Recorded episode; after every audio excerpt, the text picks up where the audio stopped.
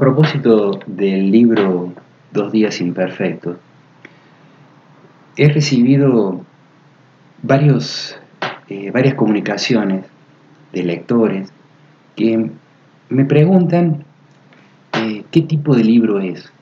Entiendo que la pregunta o el trasfondo de la pregunta eh, es porque no les termina de convencer el subtítulo que lleva el libro, que es ensayo.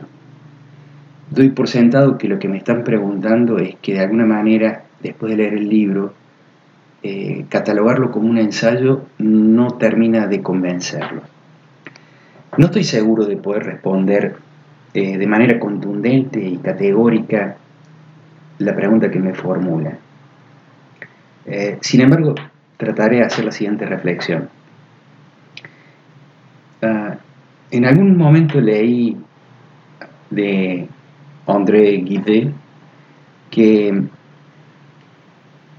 a él le llamaba la atención cómo ciertos libros finalmente encontrarían lectores y al mirar ciertos lectores se preguntaba qué tipo de libros leerían. Y finalmente concluye diciendo que es algo digno de, de asombro, por decirlo de alguna manera, que libros y lectores finalmente coincidan. Lo que propone en esa reflexión André Gide es de alguna manera una suerte de ensamblaje entre lo que se oferta y lo que se demanda, por un lado, pero inserta en esa reflexión hay una cuestión de movimiento. Los lectores se mueven y los libros también se mueven. Sobre ese punto, eh, Ana Abreu hizo una reseña sobre Dos días imperfectos que de alguna manera eh, despertó mi curiosidad.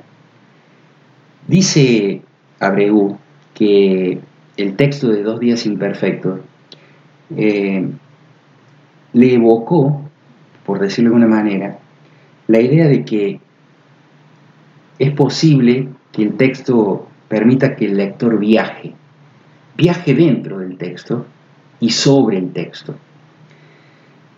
De alguna manera creo que Abreu eh, trató de interpretar o interpretó bastante correctamente mi intención acerca de la escritura del texto.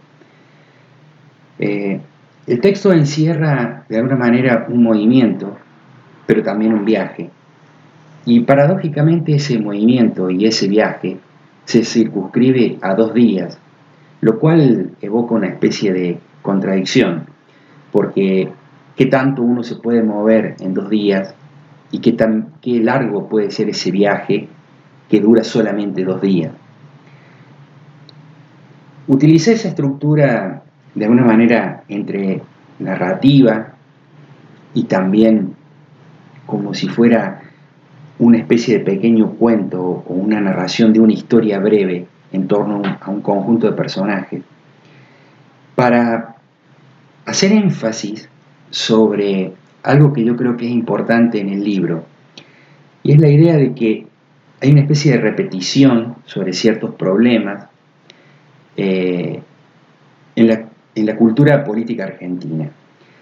Y mostrarlo como algo recurrente, como repetitivo, y encerrarlo en dos días y hacer que el lector viaje en esos días junto con el autor, es una forma de eh, resaltar esa especie de imposibilidad, esa imposibilidad de recorrer un movimiento, un viaje, en solamente dos días, pero por otro lado, que dos días es lo suficientemente extenso para realizar ese viaje.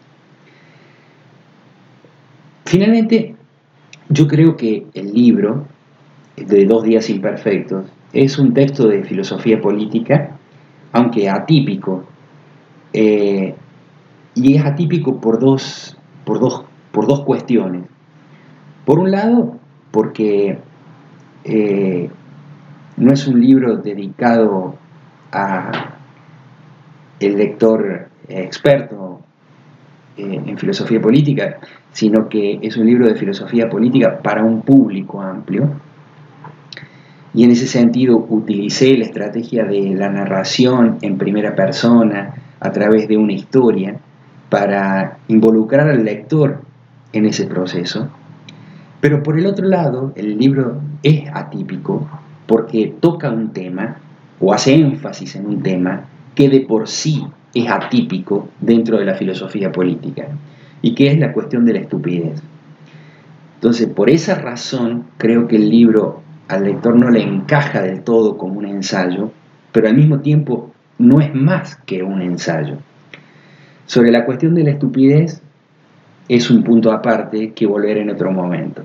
Bueno, estimados eh, lectores y escuchas, les agradezco mucho por este momento.